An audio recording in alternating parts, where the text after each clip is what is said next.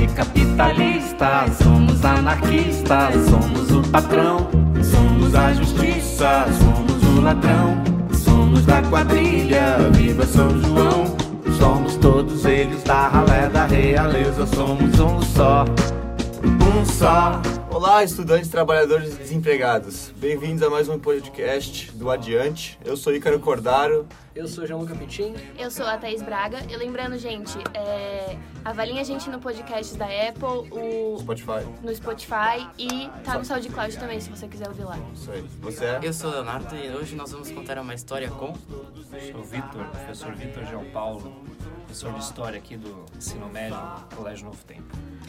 Primeiramente, Vitor, a gente gostaria que você contasse um pouco da sua história de vida com a história. Bom, é, a minha experiência escolar até o final do ensino fundamental não foi muito positiva. Aliás, eu nesse, nesse período da minha vida eu não eu queria estar em todo lugar depois de formado menos na escola né? acabou tendo, tendo até uma mudança muito grande lógico que assim o contexto interferia muito eu nasci em São Paulo morei lá até os 15 anos na metade do meu primeiro ensino médio foi quando eu mudei aqui para Baixada Santista morei primeiro no Guarujá depois em São Vicente atualmente moro na Praia Grande né? mas trabalho em Santos e São Vicente e é, no ensino fundamental, ah, em São Paulo, eu estudei em colégio de padre e colégio de freira. E era um contexto extremamente opressor. Né? Até eu, eu comento em algumas aulas que a ideia que existia na época de indisciplina, né, pelo menos nos- nessas escolas que eu estudava, era uma, uma ideia completamente diferente de hoje em dia. Indisciplina, por exemplo, era você virar para o lado né, durante a explicação do professor. Né? Era você ficar, por exemplo, com o pé na cadeira na aula. Né? Ah, é por isso que você não deixa a gente ficar com o pé na cadeira na aula?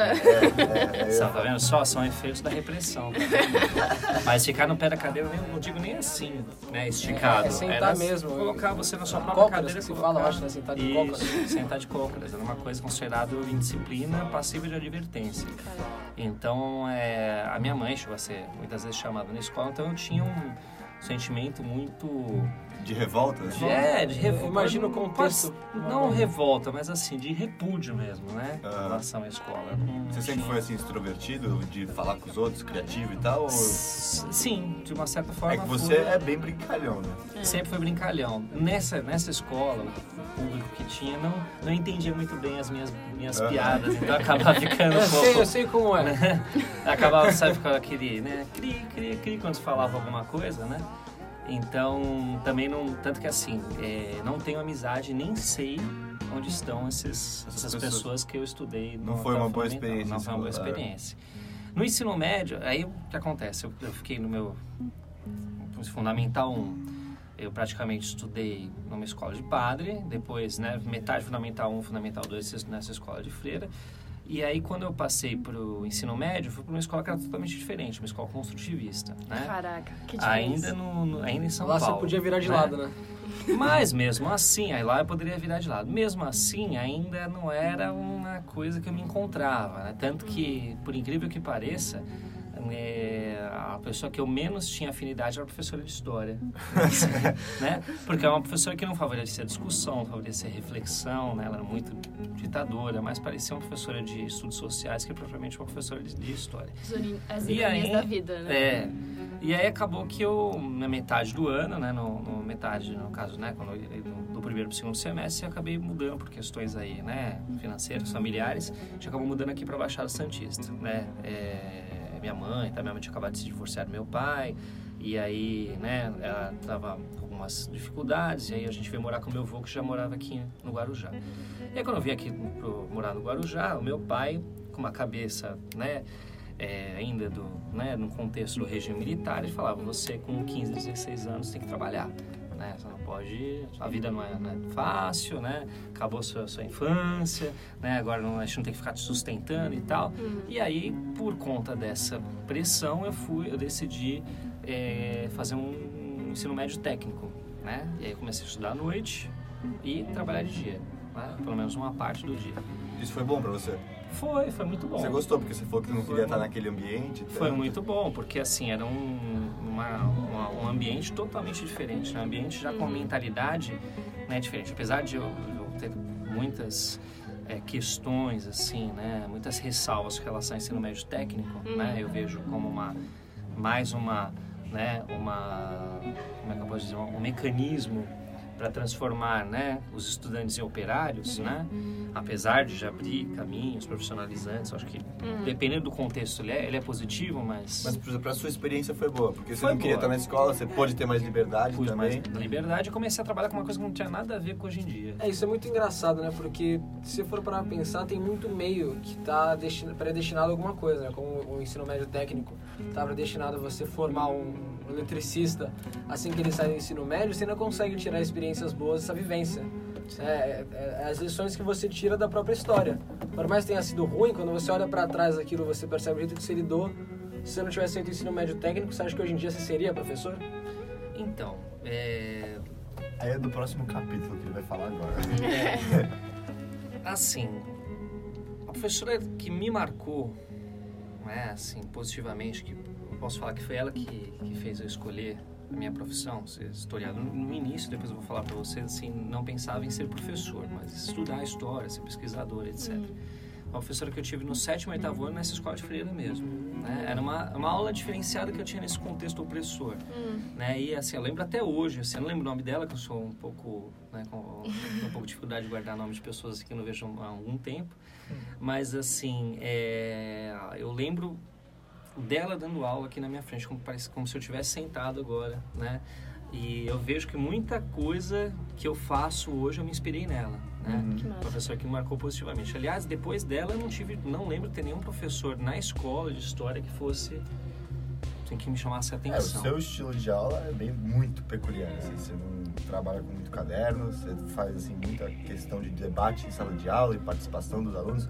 Parece quase uma palestra, sabe? Tipo, é, é- é marcante. Eu acho que ela tá fazendo isso, te marcar, você se relembrar disso atualmente, re- relembrar dela em você, nas suas atitudes atualmente, é legal, né? Acho que é, é mais uma palestra, parece mais um workshop, assim. Você entra Exato, na aula dele. É você, interativo. você, né? você não fica parado assim e fala, putz, legal essa É história. tipo uma conversa no bar, né? Tipo, tá todo mundo junto ali trocando ideia e tipo, não tem restrição nenhuma, você se sente confortável pra fazer pergunta e colocar o seu ponto de vista. Eu acho que na aula do, do Vitor fica muito ressaltado que a gente não aprende só com o professor, né? A gente aprende com a discussão em sala, isso é, muito massa. isso, é. Aí eu acho que é um negócio muito engraçado, né? Porque por mais que a gente sempre estude história, nem todo mundo aprende com os, com os erros passados. Então é legal quando você está estudando um capítulo que fala sobre um ditador e todo mundo da sala entendeu porque ele era um ditador e vem alguém que vira e fala, nossa, mas eu concordo com isso. Aí você fala, você aprende na prática o que aquele, aquele ditador da época pensava, porque você vê um pouco dele em algumas pessoas de hoje em dia. Eu acho que faz parte do contexto histórico. Então acho que esse é o legal de ter uma aula que envolve, porque você sente na pele. Né? Quando pelo menos eu contei a aula do Vitor, eu me sinto na pele dos contextos históricos que a gente vivencia. Exato, A exato. Revolução Francesa, a época da Segunda Guerra, eu lembro nitidamente no nono ano, É, eu quando eu acho- estudei a Segunda Guerra com Eu acho ele. que essa é a parte massa, É. né? Tipo, tentar colocar o pensamento da, tipo, de todos os lados da, que estava acontecendo na história, né? tipo, pra fazer funcionar e ver se você compreende aquilo. Eu estudei a Segunda Guerra e eu, eu fiquei fascinado, que eu falei assim, caramba, faz sentido. Porque você para de olhar a Segunda Guerra só como um contexto assim, ah, aconteceu, foi ruim. Você começa a entender, porque por mais que ela tenha sido ruim, quais foram os benefícios dela ter acontecido para a sociedade hoje em dia, ou como a gente aprendeu com os erros, e eu me sentia dentro da aula. Eu falava, caramba, eu, que estratégia eu faria para fazer esse mesmo ataque, assim, você... você é um negócio muito imersivo. Sim. A sua É, professora que você falou do sétimo e oitavo, ela tinha esse jeito também? Tinha. É, é, fazendo uma comparação, ela tinha. Tanto que assim, é, não é intencional né, o, o jeito que, né? Eu falo assim, não é uma coisa mecanizada, assim, ah, hoje eu vou fazer isso, eu, eu quero nesse ponto que surja uma discussão, não. Esse negócio vai fluindo naturalmente, lógico, né? Eu planejo aula, planejo as atividades e tal. Mas é, né? Não Não é uma coisa assim, tipo, ah, vou chegar lá e vou fazer o que me der na cabeça na hora, né? Mas assim, a ideia é que justamente flua, justamente por isso, porque eu, me senti num contexto tão opressor dentro da escola, da sala de aula, Que né? levou ao movimento reverso, né? que levou um movimento reverso, porque, por exemplo, questão de lugar, né? Eu sempre fui contra mapa de sala. Né? Até os, professores brincam comigo. Quando eu falava de mapa de sala, começava já a ter, né? Coisas dentro de mim. Porque, eu lembro que eu, eu gostava de, de, de sentar num lugar onde eu pudesse passar o máximo despercebido. Pelo menos para me sentir um pouco confortável, sabe? É, um, uma coisa tão opressora, assim, sem repetir muita palavra, mas é tão opressora por parte dos professores, por parte até dos meus colegas, que eu acho que o meu lugar, ele era o meu refúgio. E era lá, nesse lugar de refúgio, de conforto, que eu poderia aproveitar a aula e poder desenvolver. Então eu não gosto de mexer com o lugar de Era no fundão? de nenhum. Eu gostava geralmente de sentar no fundo, no canto da parede. Aham. Ela é sempre o melhor lugar da sala. E sempre os professores eles gostavam de ficar mudando de lugar. Né? Eles toda hora, era praticamente um mapa de sala por mês, eles sempre trocavam de lugar, eu demorava para adaptar naquele lugar. Né? Então eu não gosto de mexer com isso do aluno. E eu via também, muitas vezes, eh, sendo, não só eu, né, mas outros colegas sendo abafados, né, sendo reprimidos na hora que eles pudessem né, expressar alguma coisa. Então, Então, uma coisa que eu tenho sempre na cabeça é o quê? Por mais contrária que seja aquela posição daquele aluno, eu sempre vou tentar dar voz a ele. Sim. Eu acho que todo mundo tem que, tem que ter a voz, todo mundo tem que se posicionar, porque que nem a Thaís disse, é com essa discussão que a gente vai enriquecer o É. nosso conhecimento, né? Sim. Eu não me coloco como detentor do conhecimento, né? Eu, eu, eu quero sim que nós, Poçamos. enquanto grupo, né, possamos construir juntos esse conhecimento. Legal. Sim, legal. E aí, continuando a história. A história da sua vida. Ah, então, aí eu fui para o ensino médio, fui fazer um, um ensino médio técnico em processamento de dados. Hum. totalmente voltado à, estatística, Nossa. né, cálculos matemáticos, né, porque, porque programação tem muito disso, né. Hum. E obviamente que eu não, não me dei bem. A única parte que eu gostei realmente, né, de ter ter feito na escola de técnico foi a parte de manutenção. Eu sempre eu sempre fui muito eu, eu sempre gostei muito de fuçar as coisas, tanto que que em casa geralmente é difícil eu chamar alguém para fazer algum tipo de serviço. Eu mesmo gosto muito de, né? Por exemplo, tô com um reator queimado lá, né? Do, da, da lâmpada da sala. Eu mesmo vou lá, Sim. mesmo que seja meio complicado mexer no reator, eu vou tirar, vou colocar outro. Ontem eu estava arrumando lá o, o móvel, né? Então, assim, eu sempre gostei de fuçar. Então, eu lembro quando eu era pequeno, eu pegava às vezes as coisas que estavam quebradas em casa, abria, né? E na época não tinha como pesquisar nem nada, e ficava tentando entender como é que os mecanismos funcionavam para tentar fazer o negócio funcionar. Então, a parte da manutenção de hardware é uma coisa que eu gostei muito de trabalhar. E foi o que eu fiquei trabalhando praticamente até me formar, né? É, primeiro comecei trabalhando por conta, então era muito, né, assim, esporádico. Depois eu fui trabalhar numa empresa, você deve com certeza conhecer, informática. Uhum. Trabalhei, mas trabalhei dentro do, do laboratório. Aliás, a gente era muito explorado lá dentro. Extremamente, era só molecada, né? Trabalhar de feriado, trabalhar domingo era praticamente Caraca. obrigado. E assim, se não vier, você vai ser demitido. Que louco, né? Né? As Como os tempos mudam, né? Exatamente. Né? Não, muda não, né? É, porque Eu essa, não tô- essa é a parte que você só vê quando trabalha. É É verdade. muito engraçado. É, mas todo esse contexto assim de, de trabalho é sempre muito assim. Você acha que é tudo muito bonito até você tá dentro, né? Aí você descobre quantidade de coisa suja que tem debaixo dos panos, quantidade de gente que é. Enfim, não, não, é, o, não é o tema pra, pra esse podcast. Não, Então- então, mas é, é interessante falar isso. É. Então, continuando com a história, você trabalhou nessa empresa X. A empresa X, depois fui uma empresa Y, que era um pouquinho melhor, mas também não. Né? Na verdade, nesse ramo de informática é muito difícil uma empresa que não tem esse perfil, Uhum. né? Porque a maioria é tudo molecada que trabalha, né? Então, né, eu tinha lá meus 18, 19, 20 anos, então mais ou menos dessa faixa etária, até porque o salário é muito baixo, então é difícil uma pessoa, um pai de família, por exemplo, conseguir sustentar Uhum. esse salário. Mas só se enganar um jovem. E aí, é, e aí no final da faculdade, vamos colocar assim, no terceiro ano pro quarto, né, eu, eu me formei, fiz graduação lá em Santos, né, eu comecei, eu saí dessa última empresa e fiquei trabalhando por conta até me formar, né, assim, prestava serviço, era um autônomo, né. E aí quando, quando acabou a minha graduação, é, no final, na verdade, no último ano, eu prestei meu concurso público para a Prefeitura de São Vicente, para ser professor. Eu ainda tinha muito, assim, muitas Você- incertezas. Então, você prestou com a intenção de quê? Então, por- Você foi meio na sorte, assim, ah, vamos ver o, O que, que é, ou você já tinha um viés, ah, vamos querer mudar esse sistema e mudar, É. eu ter uma, então, tipo, ter uma experiência, passar uma experiência melhor do que que eu tive. quando eu entrei na, na graduação, né, eu falei, a minha intenção era ser pesquisador, eu queria estudar história, eu gosto, gosto de história, então eu queria estudar, mas não pensava em ser professor. É, a partir do terceiro ano, a gente começou a fazer alguns tipos de, de apresentação, seminário e tal, e aí eu, eu comecei a, a perceber que eu tinha uma uma boa, uma boa didática, Uhum. né? Assim, até mesmo conversas informais que, que às vezes a gente tinha com alunos que tinham acabado de entrar, estavam no terceiro ano, pessoal que tinha acabado no primeiro ano, não uma, uma aula, né? Mas conversa. E eu vi que o pessoal, que eu conseguia aprender a atenção do pessoal, eu que eu, que eu gostava de me, de me manifestar Ah. assim e promover a discussão, etc. Então, quando foi né, no terceiro para o quarto ano, algumas apresentações de seminário, os professores mesmos né, Sugeriram. sugeriram né, que, olha, você, acho que você vai ser um bom professor, tal você né, conversar um pouquinho mais. Inclusive, por indicação, fui trabalhar num colégio, né, nos, no- nos últimos três meses para cobrir uma professora que estava de licença, de licença médica, né? É uma escola grande aqui em Santos também. Inclusive foi um pouco traumático, porque eu ainda não tinha, eu não tinha ainda muito, muita experiência, então não soube lidar com determinadas situações em Uhum. sala, né? Ah, mas É, é, acontece, é, né? é aquele, Acontece, é aquele momento de jogador prodígio de futebol, quem vai no clube, no clube grande percebe que talvez não fosse a hora dele estar ali ainda. É, exatamente. Que chegou até a me deixar um pouco balançado, né? Nesse momento, falar assim, "Pô, será que realmente é isso mesmo que eu quero fazer? Será que é também chega uma coisa que Tem me dar escolas bem, e né? escolas A também. É, propósito, também. falando no que gostaria de fazer, se você não assistiu ainda, né, só fazer uma pausa, o episódio 2 do podcast, a gente falou exatamente sobre isso, o que fazer depois da escola, dá uma conferida lá. Só fazer esse adendo assim.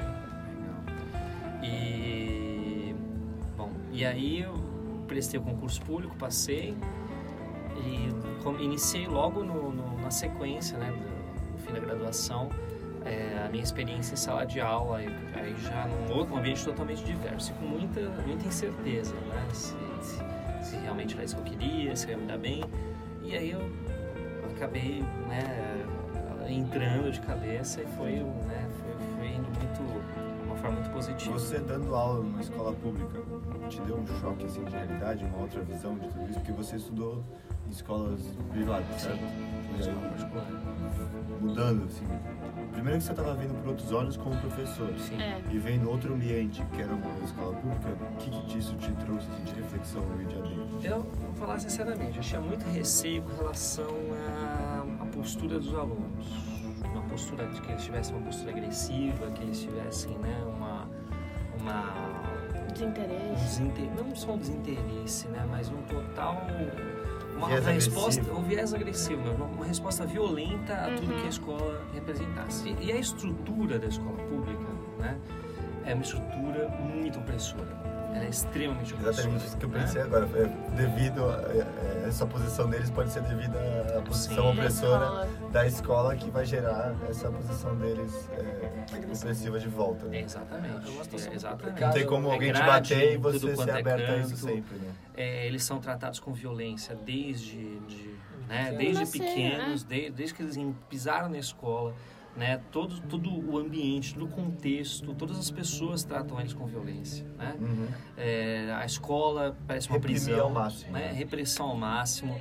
Quando eles ficam no intervalo, parece que eles estão tomando é, um banho de sol no, no presídio. Né? Nossa. Inclusive, essa escola que eu, que eu trabalho, que eu já estou desde, desde que eu entrei, né? Uma escola muito boa até em São Vicente, apesar, né, do, apesar de tudo isso. Apesar dos apesares? Era uma, apesar dos pesares, né? É, ela é uma escola que eu sempre lutei por uma por um incremento nesse intervalo dos alunos, né? Porque era muito comum, por exemplo, casos de, de agressão entre eles, né? Eles ficavam correndo, eles ficavam se batendo e é aquilo que era sempre, né? Ah, suspensão, advertência. Inclusive eu cheguei a ser coordenador durante cinco anos nessa escola e eu também cheguei, né? A, a- a- durante um tempo a proliferar esse, né? A Tenta mudar, né? esse pensamento, né? Porque também não via, não conseguia enxergar com clareza que nem hoje, né? E aí, com o passar do tempo, eu falei, não, gente, peraí, tem uma coisa errada, né? Por que, que eles fazem isso, né? Além de todo o contexto violento que eles vivem, é, a gente tem essa situação que pô, eles estão no intervalo, estão num lugar que não tem nada para eles fazerem, né? A gente precisa de alguma distração. Então aí começaram a colocar, né? Porque não tinha na escola, né? Então mesa de ping-pong, mesa de bolim, né? Então, e aí a violência foi diminuindo, É né? fundamental isso, né? Isso não é só na escola pública, né? Se você colocar uma escola particular com crianças num pátio sem nada pra fazer, a primeira brincadeira que eles vão ter é um empurrar o outro. Sim, é, é, eu É acho que é o instinto, natural da é criança, né? Então assim, e aí você coloca isso ao máximo, né? Como é escola pública, você não tem um brinquedo, você não é tratado agressivamente, você tá pedindo É, pra, pra que elas estourem. Não, e o que você espera de uma criança dessa? Você É. quer que ela é, anule toda a sua parte da adolescência, da infância, é, característica natural e fique sentada lá? é, então. Nossa, o sol, que legal. Não, É. É, e era muitas vezes o que é, é o que as pessoas pensam, Uhum. alguns profissionais de educação pensam que vai acontecer. E eu falo que eu também no começo pensava isso, né? E assim, lógico, hoje eu sou um, uma- um profissional totalmente diferente, né? E não vou me culpar naquele momento por ter esse pensamento, nem culpo ninguém que tem esse pensamento. porque é evolui, uma- né? isso é, é fruto de um amadurecimento, né? Intelectual, profissional. Agora, vocês, na verdade, eu acabei fugindo um pouco da pergunta. Vocês me perguntaram o que, qual- como é que foi, como é que é essa, essa relação. É, eu me tornei um professor muito mais afetivo do que eu era no começo. Tenho me tornado cada vez mais, né? De me envolver mais com os alunos, né? De, de entender mais os alunos, né? De, de ah, compreender que o espaço da sala de aula, cada vez mais, é muito mais do que o conteúdo, né? Sim. Eu- agora no terceiro ano, assim, terminando agora, eu percebi muito isso, que vai além do conteúdo de sala de aula, dessa parte mecanizada, assim, de burocrática.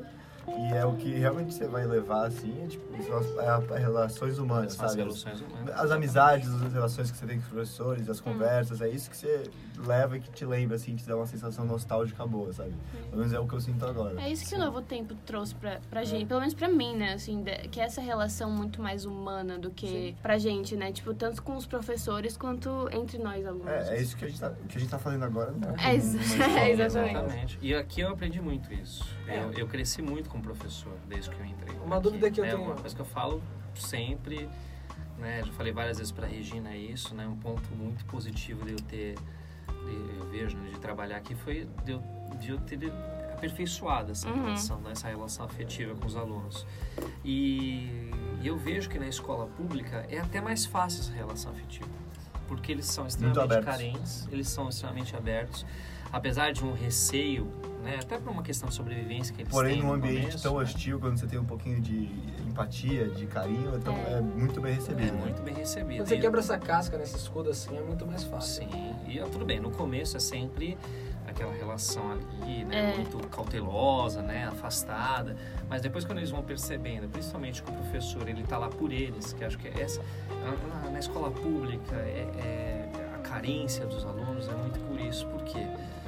Não, não vou falar que é, que é por causa do serviço público, senão a gente entra num discurso comum que servidor público ele é um- uma pessoa desprezível, né, uma pessoa que É. né, onera o Estado, que é folgado e tal. Né? Eu, sou, eu sou um funcionário público e não sou assim. E muitos, a maioria dos funcionários públicos também não são. Então, assim, mas o que, a gente tem é o que? Alguns professores, eles acabam, não são professores, né? Mas sim, não só de escola pública, eu falo, em todo lugar. Aqui numa escola, numa escola privada, isso acaba tendo um outro efeito, porque se ele toma determinadas atitudes, ele vai ser demitido. Sim. No, no, no serviço público, há um, todo um processo administrativo para que aquela pessoa seja exonerada. É, é a aquela gente fala, segurança né? de, de quem, de quem trabalha na coisa pública, de ah, não, não vou ser demitido. É, apesar que varia muito, Varia. né? Assim, por exemplo, uma prefeitura que nem a prefeitura de Praia Grande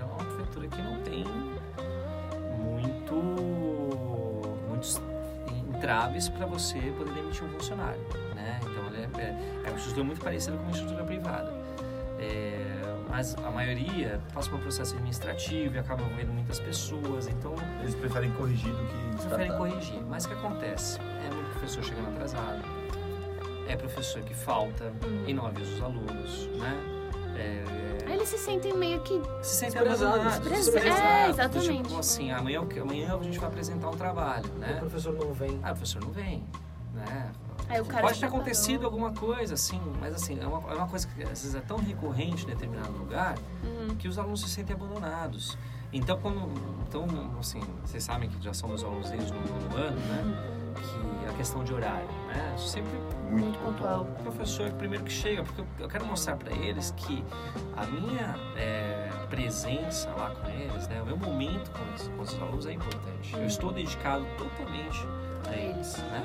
Então, quando os alunos na es- na escola pública eles percebem isso, porque vezes é é muito comum eles falam assim, nossa, professor, você não falta, hein, professor? Uma coisa que Uhum. é muito difícil escutar. É, né? Uma, uma O coisa absurdo é não não- faltar. Nossa, como assim? Você não falta? Nossa, professor, você não falta, né? Sexta-feira você tá aqui. É, então. tem- tem isso também, né? É muito aluno que, por exemplo, não ia sexta-feira na escola. Já sexta-feira já era parte do sábado, né? É, e aí, nossa, você não falta, não, não falta e você também não vai faltar, né? Ficava pegando o pé no sentido carinhoso, né, com, com os alunos. Então, uma classe, por exemplo, lá que né, na escola pública é uma coisa muito comum, de 40, 45 alunos, né? Consegue estar junto comigo no Uhum. momento que eu tô lecionando para eles, né? Que No momento que a gente está Consegue cativar Trocando. todo mundo e trazer. Então, Sim. é, então o fato e de... de alunos de ensino fundamental, né? Que são Que é mais. Que é, né? é, rápida. lógico, né? É uma, É, uma outra realidade, uma outra maturidade, né? Então o fato de você estar numa escola pública nunca te, te reprimiu como professor, nunca te Não, impediu de nada. Muito pelo contrário. Só abriu o muito caminho. pelo contrário. Tanto que assim, eu consigo desenvolver muitos projetos em escola pública, muitos. Aliás, eu adoro fazer projeto, né? Uhum. É, projetos como a, a, assim, é, apresentação cênica interativa, né? De sala, posso fazer a hora que eu quiser. Aham, Tem mais liberdade pra isso. Muito mais liberdade. Isso eu falei até para vocês. Montei uma peça de teatro no passado, eu e mais dois professores, né? É, professor de, de arte, professor de língua portuguesa, que semanalmente, as duas últimas aulas, nós descemos com todos os alunos de três salas. Caraca. Imagina, 40, 40 alunos em Vezes cada é, sala, três, num é, pátio. 130 mais ou menos E a ali, gente né? ficava-. Né, 120, 130, ficávamos no, no pátio, né, trabalhando o teatro. De agosto a novembro a gente fez isso, né? Uhum. Mas- E todos os alunos envolvidos. Dá um propósito a resposta pra eles, dos né? alunos. Nossa, foi sensacional, sensacional. É- é- apesar de eu ter essa relação afetiva com os alunos, eu consegui ver lado, um, um lado desses alunos que eu não conhecia em sala de aula. Uhum. E mudou muito meu conceito sobre determinados alunos esse projeto. Você acha que isso é a maior diferença entre é, lecionar em, em uma escola privada e, e pública? Olha, depende muito, né? Porque tem é, cada escola é, privada, ela tem uma estrutura. A gente Uhum. pode falar, né? Sim. Então, assim, eu, eu- como assim como também cada rede municipal tem uma estrutura. Sim. Talvez se eu lecionasse uma outra rede municipal não tivesse tanta liberdade. Sim, né? talvez, talvez. É uma, uma experiência que eu tenho, como eu falei, da prefeitura de São Vicente. E agora, é, escola privada, tem algumas escolas privadas que eu, que eu trabalhei que eu conseguia fazer isso e outras que eu não conseguia. Uhum. Né? Uma estrutura muito rígida, muito né, conteudista, etc. Né? É, eu acho que, que o novo tempo ele dá liberdade né, para vários aspectos. Dá mais caminhos pra Ainda mais o percorrer, que né? nós estamos fazendo aqui agora. Né? Uhum. Então, aí você, você é, prestou concurso para pública, para escola pública, deu aula lá e depois, qual foi o seu caminho? Então, eu, na escola pública eu continuei e continuo desde sempre. Eu fiz, que nem eu falei, de- logo no primeiro ano eu fui chamado para coordenação. Foi uma coisa até, eu- hoje eu vejo como muito precoce. Eu deveria ter, não deveria ter, apesar de ter, ter sido uma coisa muito positiva, enriquecedora em, em questão de em questão profissional, porque eu tive uma visão de escola que é, sendo professor eu não teria, né, uma visão administrativa de escola, que é muito importante também. A sua visão de escola mudou com o tempo? Mudou. Mudou e continua mudando. E quero, quero que continue mudando ainda. Sim. É muito louco isso, né? Que quando a gente não se coloca no lugar do, da parte administrativa de um de qualquer lugar, você você acha que tá todo mundo contra você tudo. E quando você entra no a a fundo, né, no que é administrar uma escola, você entende que as limitações são muito maiores do que a própria instituição em si. Sim. É- Exatamente. É, um negócio muito grande. Então, é muito louco ver todo esse caminho como professor, né? E ver que você em nenhum momento deixou ser mudado pelo meio, né? Em vez de você pegar essas situações de gente desistindo, desistir junto, você foi no momento contrário. Que querendo ou não, acho que, eu- eu tô- acho que todo mundo vai concordar, é algo muito raro hoje em dia. A É. gente vê muito mais, às vezes, profissional que só desiste Até de uma porque. turma do que correndo atrás. Ah, eu nunca desisto. Conta da falta de fé, né? Até Ah. porque ser prof... é, pro- a profissão professor é muito desvalorizada, principalmente no nosso país, né?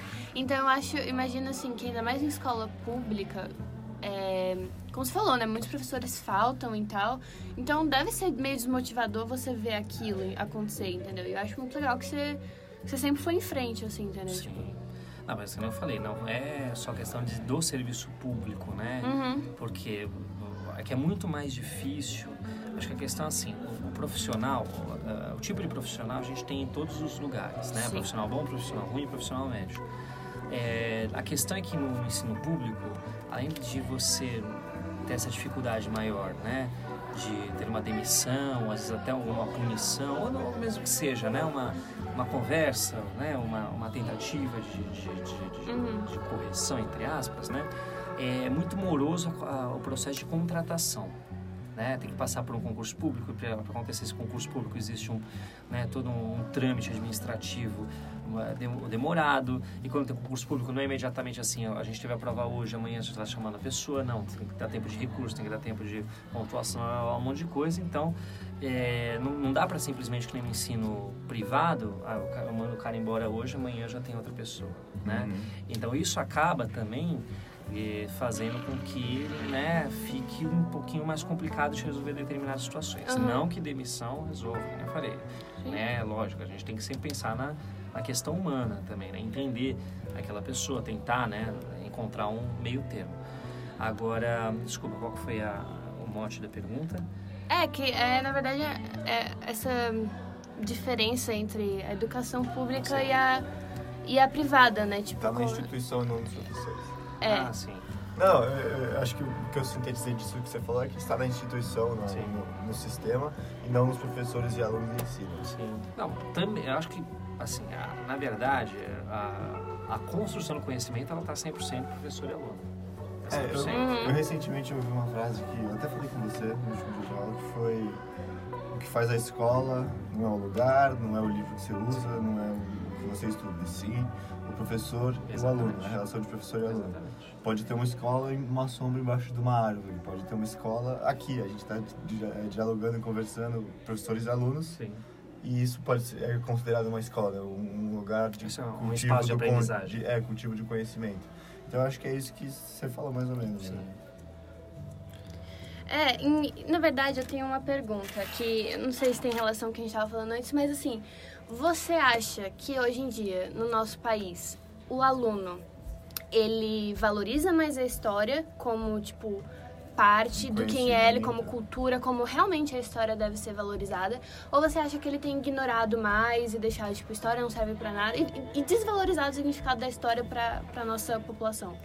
Olha, foi bom você ter perguntado isso, porque ela pensa justamente nessa nossa conversa é, sobre uma coisa que é muito comum, principalmente em rede social, né? A questão dos extremos, né? A gente nunca pode se apegar a determinados extremos, a, nenhum extremo, aliás, Uhum. né? Por exemplo, né? Eu escuto muito, não só de colegas professores, mas na, na- né, em todos os lugares praticamente, que a educação no Brasil está falida, né? Que a educação no Brasil não funciona, que a educação está indo de mal a pior. É, eu cheguei algum, algum tempo a compartilhar disso, mas hoje eu vejo que não. Hoje, olhando para os alunos, tendo esse contato como que nós Sim. temos aqui, né? Contato com os alunos diariamente em sala de aula, eu vejo muito pelo contrário. Que hoje os alunos, eles são muito mais críticos, eles são muito mais interessados e eles dão muito mais valor para a história do que era, por exemplo, na minha geração. Uhum. Até porque a gente não é, não é só essa sala de aula, espaço de conhecimento, Uhum. não é só sala de aula, espaço de troca. Vocês têm na mão, né, nós hoje temos na nossa mão, né, o espaço virtual, que é um espaço infinito praticamente, né? Sim. É praticamente um universo, estende, né? né? a escola se estende, conhecimento se estende, se abre portas muito grandes. É. muito grandes de relação, de troca, de, de conhecimento. E eu acho que vocês sabem usar muito bem isso. Vocês usam muito bem. Né? Tanto que né, a a grande parte das manifestações políticas que nós temos se organizam a partir dos jovens, né? a partir de vocês. Então eu acho que, que nós temos um crescimento, né? um, crescimento crítico, um crescimento de discussão, um crescimento democrático na educação muito grande nesses últimos anos. O meu medo é que, que isso se interrompa. Porque na educação, é, é, nada, nenhuma forma, nenhuma medida é, você consegue vislumbrar um efeito positivo a curto prazo. É Você sempre a como médio e longo. sabe disso, né? né? É. Sempre a médio e longo. A mesma coisa no- de, um, de um governo, né? Aham. De um mandato. A gente não consegue ver os efeitos efeito. positivos e negativos, apesar que alguns negativos a gente consegue ver logo de Não. cara. Assim, Mas, assim, a gente consegue ver os efeitos positivos, principalmente, enquanto o, o governo está Ocorrendo, e- né? ocorrendo, né? A A gente consegue prazo. ver quatro, dois, quatro anos depois que esse governo acabou os efeitos dele, né? É, que é, é, os é efeitos aquele, negativos prolongam. Os é, efeitos aquele também. efeito dominó gigantesco, né? Você derrubou o primeiro dominó, só que você só vai ver O último caiu. é, o último caindo daqui a alguns anos. É, no caso positivo, No no caso caso positivo, positivo, quando é. você levanta o primeiro dominó, você vai ver o último ser levantado É. depois de muito tempo. Agora, para é questão negativa, é muito mais rápido. Então, é, a- qualquer medida, né, qualquer é, decisão tomada em relação à educação que seja Uhum. errada, seja negativa, ela vai abalar não somente agora, ela vai abalar né, o futuro muito longínquo. Né? muito Não, longínquo. não citarei nomes porque não pode, né? Mas hoje em dia a gente vê o impacto gigantesco de uma, uma decisão governamental tomada nas pressas que prejudica o ensino radicalmente desde o começo desse ano. É. No momento que ela foi tomada, você percebe um, um declínio na, na educação gigantesco. Eu não, não- vou, como aluno, não- tem propriedade de falar. então, É. é, é, assim, e pelo menos eu falo isso por tudo que eu percebi ao longo desse ano, né? Essa medida tomada pro, pro ensino médio, pro ensino fundamental às pressas, você via a propaganda na TV e falava, nossa, uau, esse novo ensino médio que tá vindo é maravilhoso.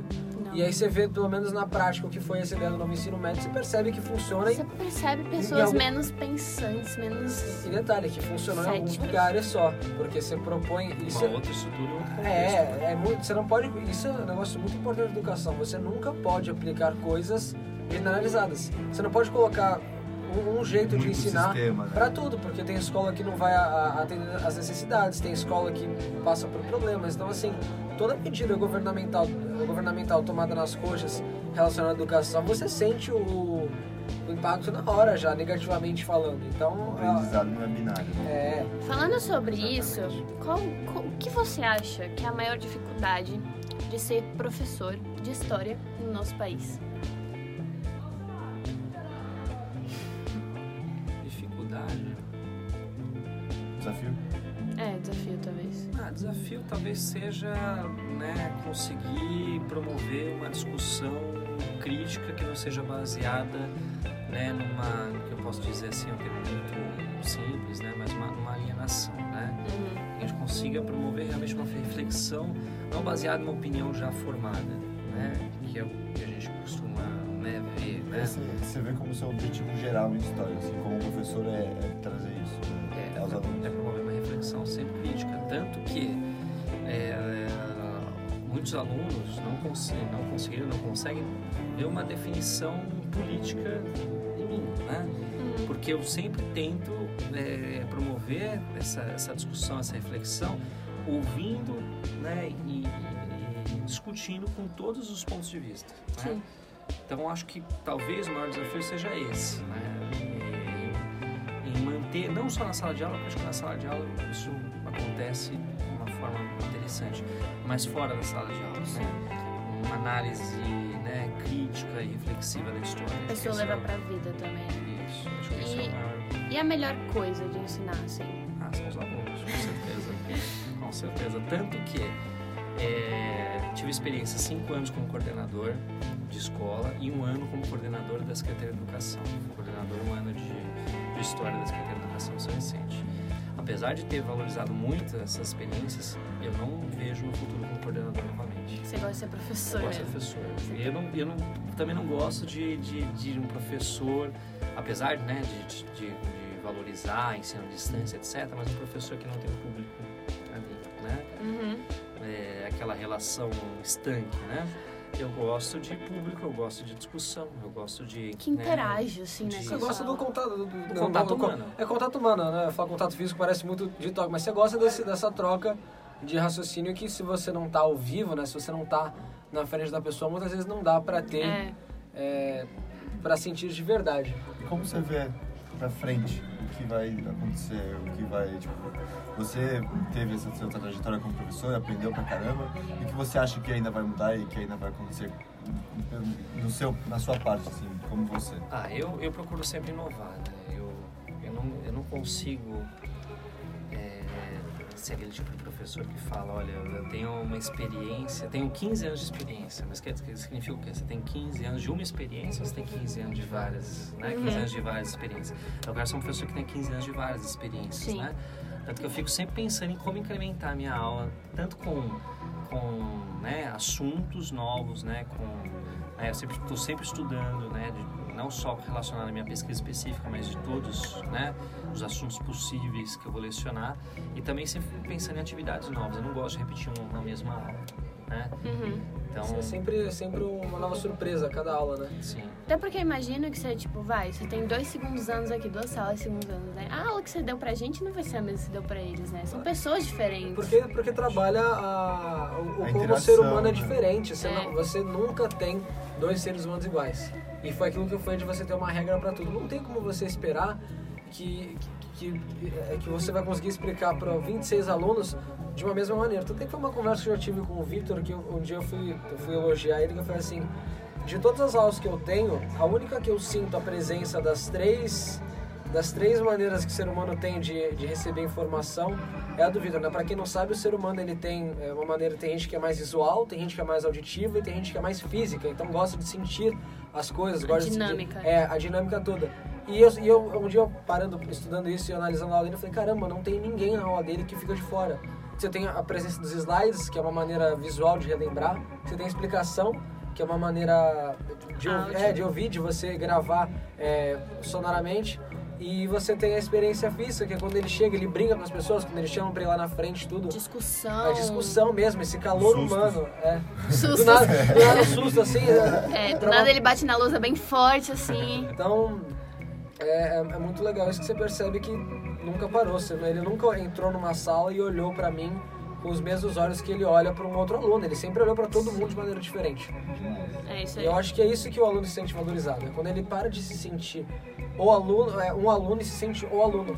Caramba, ele, ele se importa com o que eu tô fazendo. Eu vou fazer. Fazer isso numa sala de aula É, não é, é, é, uma é- tarefa É, tipo, um com pouco 30 fácil. pessoas, ou tipo, com, você falou 45 na, em outras escolas que você tem. é, Cara, é muita gente. Você conseguir alcançar tu, todas as pessoas é louco. É. é. Eu acho se que eu alcançar todo, é lógico que é minha intenção, mas com se eu alcançar todo mundo é, é imposto todo Sim, mundo, é sim. impossível, né? tem dias e dias também, né? Tem, tem, Sim. Você tá no lucro, pode, É. pode ficar É, tá não, no não existe milagre. Tá Sendo é, muito bonzinho É, não existe milagre. É claro que vai ter dias outros que eu posso chegar na aula e por mais que eu me sinta valorizado, a única coisa que eu quero é dormir. Eu, eu, eu acho que é- é- acontece com todo ser humano, mas num, num geral você percebe que você está, como o Icaro disse, está no lucro. Agora, só pra gente fazer uma pergunta muito genérica, que eu, eu acho que eu, eu sempre fui muito curioso. Tem alguma, maté alguma matéria específica que você passa pra gente que você sente que é mais fácil de colocar o dinamismo, assim, de você colocar essa De aplicar essa essa, presença, da, é. da, da assim, eu sei que você se, você se adequa a todas as matérias, você É vai Grécia, colocar. né? É Grécia. né? Ou É. Grécia e Roma. Eu sei que você consegue Não, se adaptar nossa, a todas as adora. matérias. Adoro Grécia Mas Roma. tem alguma em específico que você passa pro, pros alunos e fala que, que assim você, você pega uma classe quando ela chega nesse momento você comemora aquela satisfação inteira. Tem alguma assim ou são Tem todas? algumas. Tem algumas, né? Antes, posso só complementar Pode, só o que vocês estavam falando antes, só para não perder? É, vocês veem, por que, que eu quero ficar em sala de aula? Que eu Uhum. gosto mais de- É justamente por isso. Isso que nós estamos fazendo aqui é o resultado do meu trabalho, né? Coisa que... Vocês são o resultado, né? Coisa que na coordenação eu não consigo ver. Então, s- durante cinco anos, né? Por, por exemplo, eu fiquei na coordenação de uma escola, era só porrada praticamente o tempo todo. E não Uhum. via nenhum Problema, problema. era problema, até porque era a minha função resolver, Sim, né? sim. Mas assim, ele- é, o produto da escola, Uhum. que é o aluno, né? Vamos dizer assim, produto não termo genérico, não querendo, né? Coisificar os alunos, Coisificar. né? Acabamos de falar da individualidade de todo mundo. Esses produtos que É, aí. então, né? não querendo coisificar e mecanizar os alunos, né? Mas assim, o produto a gente não consegue visualizar. Por isso que a, a minha paixão, né? Uhum. Em ser professor, ela está na sala de aula. Uhum. Agora, com relação à pergunta, né? Quais são os temas? Acho que são vários, assim. Por isso, quando eu tô na minha pesquisa, né, que seria Brasil colonial, é, quando trata da relação entre jesuítas e índios, né, e principalmente a questão da morte, É, E aí eu também queria entra- falar nisso um pouquinho depois. Vamos lá. que entra também né, na Idade Média, que é Uhum. quando começou isso. Quando tem revolução, quando trata de Revolução Francesa. Nossa, Revolução Francesa É é, tudo. maravilhoso. É maravilhoso. Revolução Francesa e Segunda Guerra são os que eu. Mais gosto também. Que eu é, mais gosto. Não tem. Iluminismo.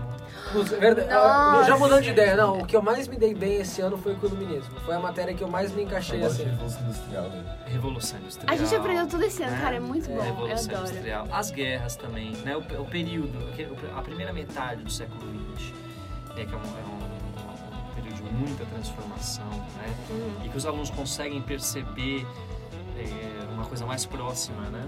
Uhum. Né? Uma, uma, uma construção da sociedade, né? Que seja muito mais parecida com a nossa hoje, né? Que dizer que seja a base, né? Eu acho que são esses momentos que, que eu fico mais, como que eu posso dizer, feliz assim, mas que é possível Você você fazer mais você assim. falou agora, gosto só de Revolução Industrial. Eu acho que não tem uma matéria específica que eu gosto. Assim, o seu meio de dar aula que me cativa a pensar e, e qualquer matéria se torna fácil. Você vê, assim, vamos falar um meio que eu não gosto muito de avaliar, mas as provas. Ah, Que é horrível de avaliar, mas porém, todas as provas de todas as matérias eu consegui me sair bem e, e nu- nunca precisei estudar muito, sabe? É algo meio natural, instintivo, Ah, porque comum, sabe? eu acho que o tipo Que de Não aula é a do- matéria, e sim, é o Sim. meio de se dar aula que me Eu a- coloca pra pensar Eu que acho que o, legal. o que o Vitor faz tem muito a ver com o que a gente tá fazendo agora, inclusive. É compartilhar conhecimento com conversa, entendeu? Um É- é- é- professor, ele não enfia a goela abaixo. eu acho que conhecimento. um professor é um bom contador de histórias. É. Se- Não é só professor de história, assim, qualquer, qualquer Qualquer meio, um. É tem, pra ser um bom professor tem que ser um bom contador de histórias. Exatamente. É. Eu- é, a, a primeira coisa que você cativa o aluno é justamente pela, não pela sua oratória, que eu posso dizer, né? Talvez a gente pode falar de uma dialética, mas é justamente Uhum. dessa relação de você conseguir prender a atenção dele, mas não no sentido de, ah, eu vou ficar falando, eu vou ficar Uhum. escutando, mas prender a atenção e fazê-lo se envolver naquilo que você está propondo em sala de aula. Isso é, Você não precisa ser o maior discursista, né? Acho que é assim que você fala da, da história. Só precisa saber ter relações é, de não verticais, mas sim horizontais, onde o conhecimento é compartilhado, né? Sim, Tanto é que é um exatamente. negócio que eu sempre me senti inspirado, ainda mais esse ano. Muitas das coisas que a gente estava estudando estavam acontecendo no nosso país Sim. por conta da desse ano de eleição, tudo. Então tudo que a gente via em história que aconteceu há, ano, há muitos anos atrás, a gente via acontecendo de novo hoje em dia. E eu lembro de toda vez que eu li alguma coisa pensar, eu quero que chegue segunda-feira, porque eu vou comentar com o Vitor. Vou chegar na dele, eu vou comentar lá e, e, e, assim, era, era uma realização interna minha que eu falava. Pô, eu, eu, pelo menos como, como aluno, eu nunca me identifiquei com muitas coisas. E a aula de história era a única que eu falava. Hum, Eu tenho um lugar ali. sim. Pelo menos assim, é, eu, eu me sinto encaixado com o canal dele, porque eu sei que eu vou poder falar, eu sei que eu vou poder pensar e é o que eu quero. Uhum. Então, assim, a história, eu posso falar que ela, desde que eu tenho aula com o Victor, ela pegou minha mente, ela colocou uma chave ali e é uma expansão infinita. É, é Vai uma- além da matéria, é, é, vida. e eu falo que é infinita assim porque você não para de pensar. Você não chega num ponto da história e fala, putz, é isso. Acabou a história. É, Pô, a, história Pode tá- fechar o livro e vamos é, embora. A Não, história, a história é é tão vida, engraçada né? que Vive. você pode, você pode olhar para o mesmo caso de N maneiras diferentes. Você pode olhar para Napoleão como um herói, como um vilão. Sim, cara. Ah, Eu não vou falar Hitler que ele é um caso muito fora da curva, né? Do, do que é. É, ele, ele- ele é mal, mas quando você olha a história, você fala assim, pô, de certo modo, como estrategista de guerra, e- ele sabia o que estava fazendo. Então, assim, quando você para e, e- e você tira aquela cerca do cavalo que ele tem na cabeça, né? Eu não sei o nome daquilo, e você começa a olhar para os lados, foi algo que a história Cabresto, me. não. Cabresto, é, cabresto. cabresto. Foi algo que a história me propôs esse ano. É. E é muito louco como, Esse é não, desde o nono já. é, como o passado tá muito interligado com o nosso presente, né? Tipo, é o que o Jean falou, a gente tava vendo todas as coisas que a gente viu esse ano, tudo refletia alguma coisa em quem Não é somos novo. hoje. É, não é É um novo. privilégio nosso. É, isso é. Isso é... Esse é, esse é o, meu, o maior fruto do meu trabalho. Tanto que, né, deixando eu falar um pouquinho coisa que eu nem deveria estar falando, mas eu deixo, sempre deixei meus coordenadores loucos, porque eu nunca fiquei preocupado, essencialmente, em cumprir conteúdo. Né? Você não- Eu não escrevi, acho que eu não tenho um caderno de história. É, pra mim, Eu assim, sou o caderno de É, eu, sou, eu, hoje, eu o meu caderno de história. questões né, é, virtuais, etc., né, eu- pra mim, o jeito que aluno quiser registrar, se quiser registrar, tem aluno que, que, não precisa registrar, aluno que precisa. Né? É, a gente tem um material postilado que ele é uma base, não é um fim mesmo, nele mesmo. Né? Então, assim, por exemplo, chega um Jean, né? Um, que é uma, uma coisa extremamente maravilhosa, que Ah. propõe uma discussão, né? Numa aula, eu não vou cortar essa discussão porque eu tenho que cumprir conteúdo, né? Aliás, aquilo que nós estamos fazendo é muito mais importante do que eu pegar e ensinar para ele terminar ali, né? Não que a gente está, que nós estamos perdendo tempo de aula, que eu tô matando Sim. aula, né? Nada disso, né? Muito Só muito pelo acrescenta. contrário, né? É, você Então- fala muito em sala de aula, que a discussão também é a aula que a gente está aprendendo com aquilo. Toda vez que a gente começa a cair numa discussão... A discussão ela é a prova da história. A prova de história, por mais que a gente tenha uma folha, porque a gente tem que cumprir é, a- o É uma prova conteúdo tudo, a prova de história é quando você propõe um debate e você fala. Porque a partir do momento que você fala alguma coisa de história, você, você não tem como chutar. Você não pode dar um chute assim, ah, eu, eu acho que é. Não, você, você tem que imaginar. Mas É. você pode dar sua opinião. É, você pode dar sua opinião, mas você tem que se imaginar no lugar daquilo. Então, a partir do momento que você tem uma discussão, é a hora que você está colocando em prática tudo que você viu. É. É a hora que você vira e fala, pera, eu ouvi um, um discurso parecido com esse em história, e, e o cara falou, ah, como argumentou assim, eu acho desse jeito, e você coloca toda uma nova perspectiva. Por isso que a discussão é tão importante. E você, eu- Desculpa, você que estudou nessa, numa escola, assim, como você falou, meio professor, assim, você tentava ser esse cara que colocava discussão, pelo menos entre seus amigos, assim? Tentava, mas assim, lógico que com muita restrição ainda, porque não tinha Era maturidade intelectual, né? no Não sabia nem como dois. fazer. Mas eu sempre fui um cara muito inconformado. Ainda Uhum. sou até hoje, né? Uma pessoa muito inconformada. né? É, Não deixa de ser assim. Tanto É. que recomendo um filme, lógico que o filme não é muito bom, né? Mas é baseado em fatos reais, com Denzel Washington, se chama Roman Wiesel, é um advogado, né? Que era militante, né? Desde sempre. E assim, não pelo fato de ser militante, mas pelo fato do inconformismo dele, Sim. eu me identifiquei muito. É que felizmente o final não é muito bom, né? e nem quero que seja esse final pra mim, mas assim, né? E, ele- e ele carecia muito de diplomacia, coisa que eu acho que eu até sei lidar muito bem, assim, né? Uhum. É, mas o, esse, esse inconformismo acabava me deixando, às vezes, um pouco excluído em determinadas situações, né? Aham. Porque aquela coisa, né? É muito mais fácil você pegar e escutar, sabe? Pra quê? Tá bom, deixa quieto. É, muito mais fácil. Vitor, você se aprofundou na área da religião e funerária. Fala um pouquinho mais sobre isso. Então, eu sempre tive um fascínio pela morte. Meio mórbido, né? meio- Meio macabra, estranha, né? Sim, meio macabra, né? Quando eu era, né, é, é, moleque, eu gostava muito de ler livros, aí, por exemplo, né, os livros do Stephen King, eu devorava os livros do Stephen King, né? Hum.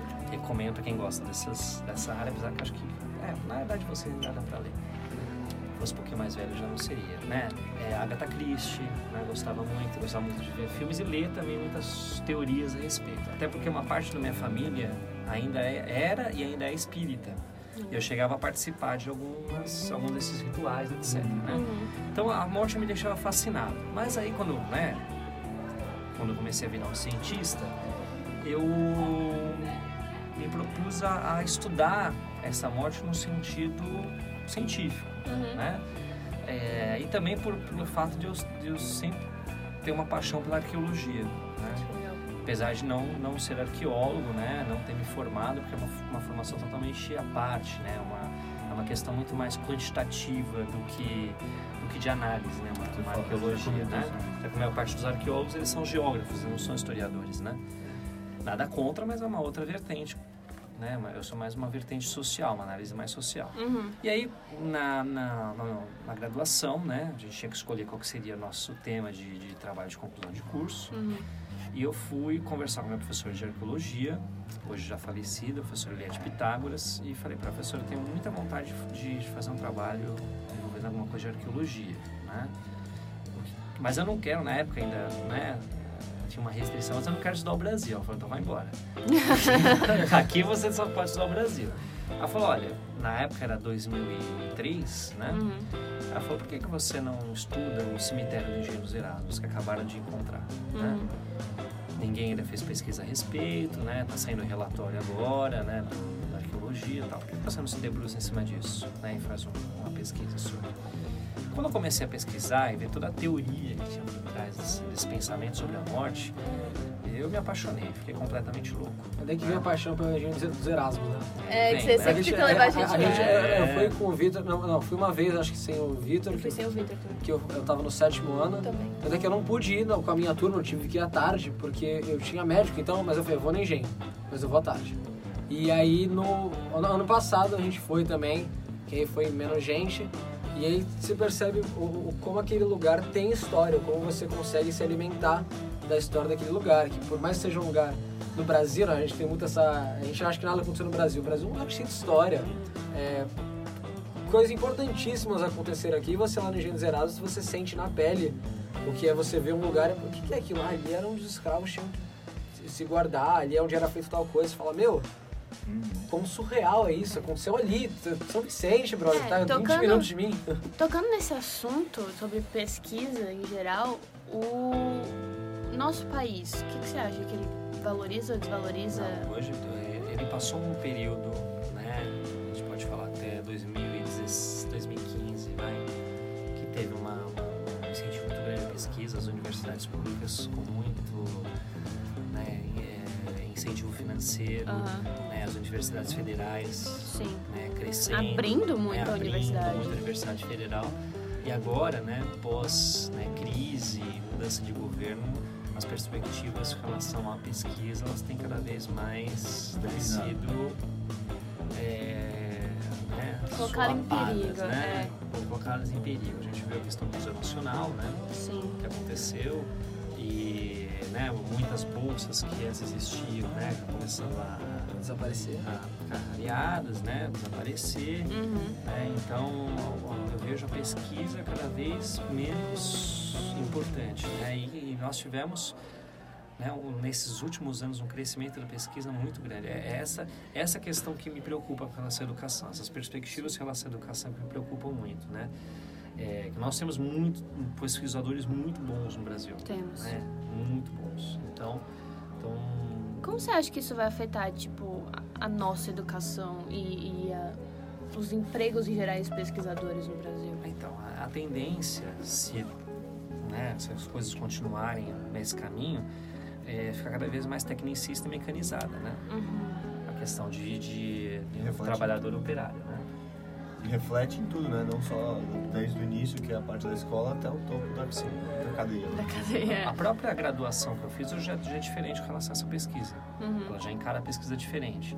É, depois que eu, que, eu me, que eu fiz a graduação, eu comecei a fazer alguns cursos de pós na USP.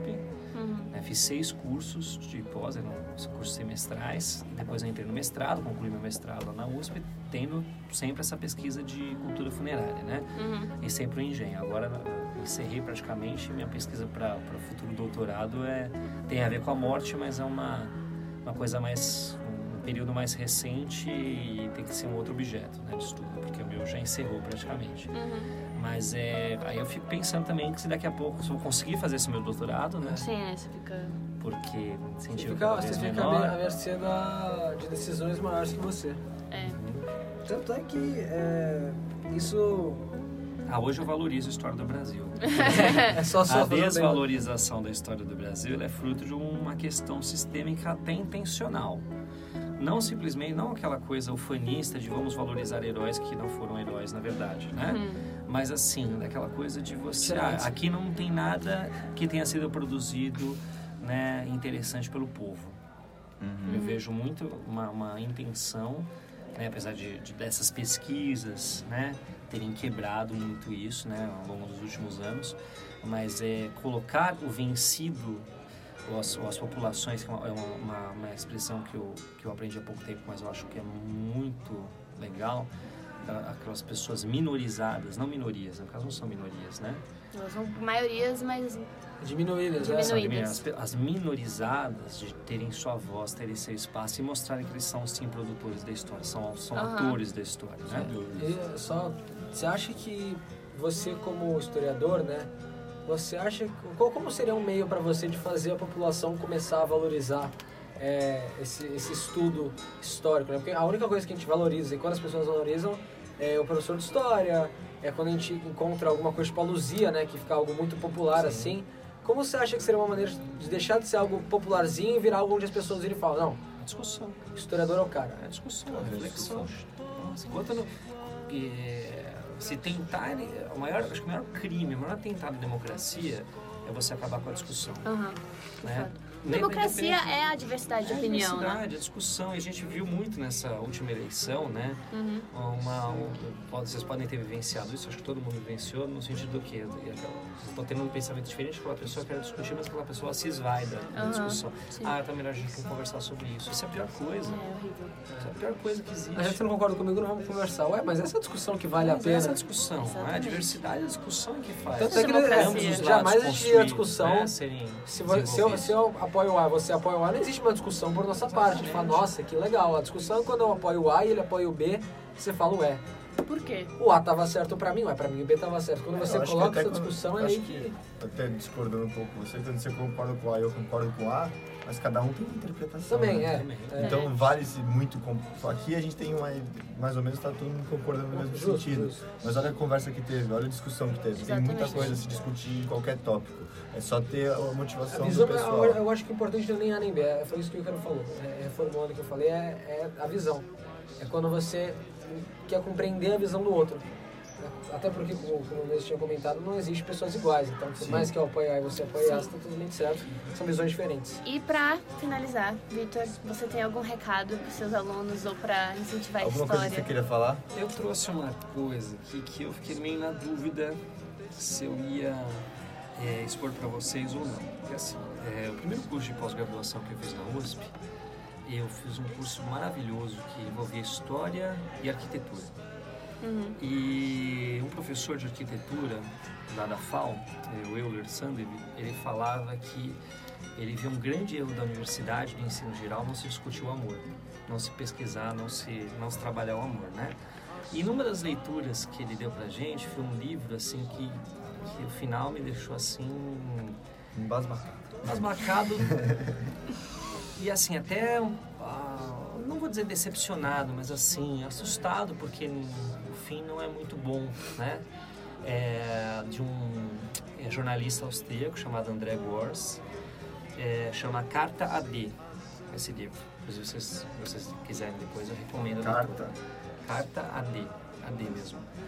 É, ele escreve uma carta para a esposa dele chamada Dorine, né, que estava com câncer terminal, com uma doença terminal, né? Ele já com 80 anos e ele decide fazer uma, como se fosse uma, esqueci a palavra agora. Ele, ele tenta se retratar para a esposa dele pelas falhas que ele acha que ele cometeu durante né, o relacionamento. Redimir? Se redimir, isso, obrigado. E aí, ele, porque ele foi um militante, inclusive ele participou de maio de 68 na França, né? É, passou alguns perrengues, assim, como militante, né? E aí, é, eu posso contar para vocês, se vocês pesquisarem, vocês vão, não é isso interessante, mas ele, depois que ele escreve o livro, ele, ele e a sua esposa se suicidam, né? Caraca. São encontrados mortos na, na casa deles um, um tempo depois, né? É, pelo amor de Deus, eu não tô querendo... Incentivar né, o suicídio. Incentivar, é. Não façam. incentivar o suicídio, né? Por isso que eu falei que é uma coisa até meio. Que eu só fiquei sabendo porque assim, eu fui ler o livro sem pesquisar a história, falei, ah, vou, né, é um livro, né, sobre amor, etc.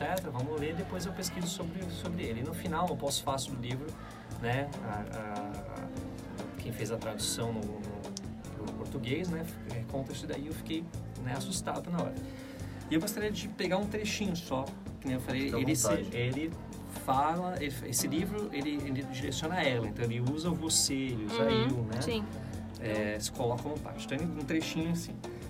O amor é o fascínio recíproco de duas pessoas por aquilo que elas têm de menos dizível, de menos socializável, de refratário aos papéis e imagens delas mesmas que a sociedade lhes impõe, aos pertencimentos culturais.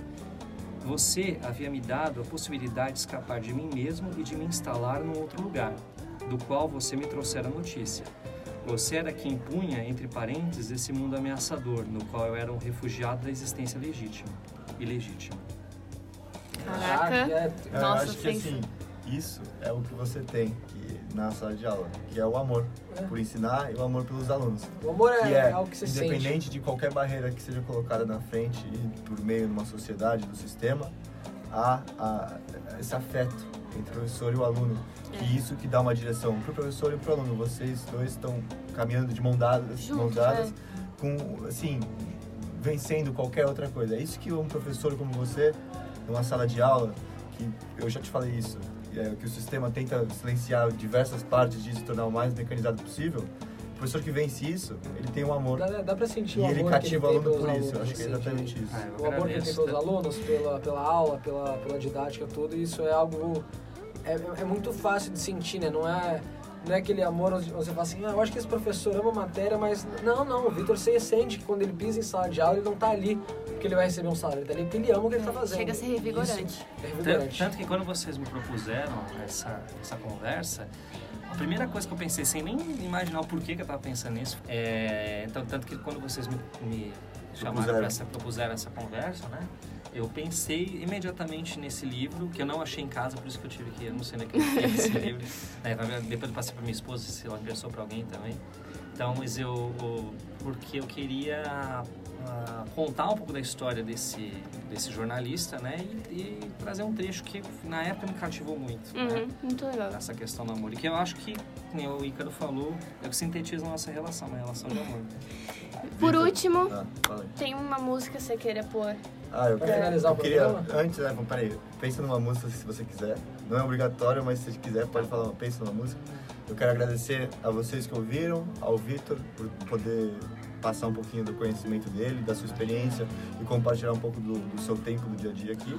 Aos nossos colaboradores que não estão aqui, não puderam estar Rafa, eu ia presentes. falar exatamente isso. O que Rafa e o sua Antônio. falta, você é muito necessário aqui. E acho que. Falei. É um negócio legal. Rafa e é- Antônio, é- que não É. vieram. Só pra lembrar, a gente também tem o Instagram da Adiante. E Facebook. Assim, é, o Facebook. E assim que esse episódio for lançado, entra lá no Instagram da Adiante, que é Adiante NT, né?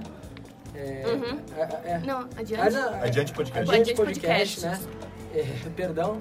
E aí vai ter uma foto lá sobre esse podcast. Se você quiser comentar é, na, na aba dos comentários alguma história sua, sua relação Com a história. com a, com a história em si, né? Com a matéria da história, ou se você é historiador, fica à vontade que a gente vai adorar ler, vai ser um feedback bacana pra gente. E eu queria agradecer pelo convite, adorei essa conversa, me sinto honrado por sido escolhido pelos alunos para participar desse projeto incrível. E boa sorte para vocês. Boa sorte não, né? Competência que vocês Competência. têm. Vocês têm muita, Melhor. né? Valeu. Aham. E a música, você tem Obrigado. Alguma? tem alguma? Ah, na minha cabeça agora, vem uma que eu apresentei pro terceiro ano, Fala aí. né? Cult of Personality, Fechou. do Beleza, Collor. então vocês ficam aí Com- com Cult Of Personality. Ok, É, foi, foi um prazer. foi um Valeu, prazer. gente. Valeu. Obrigado. running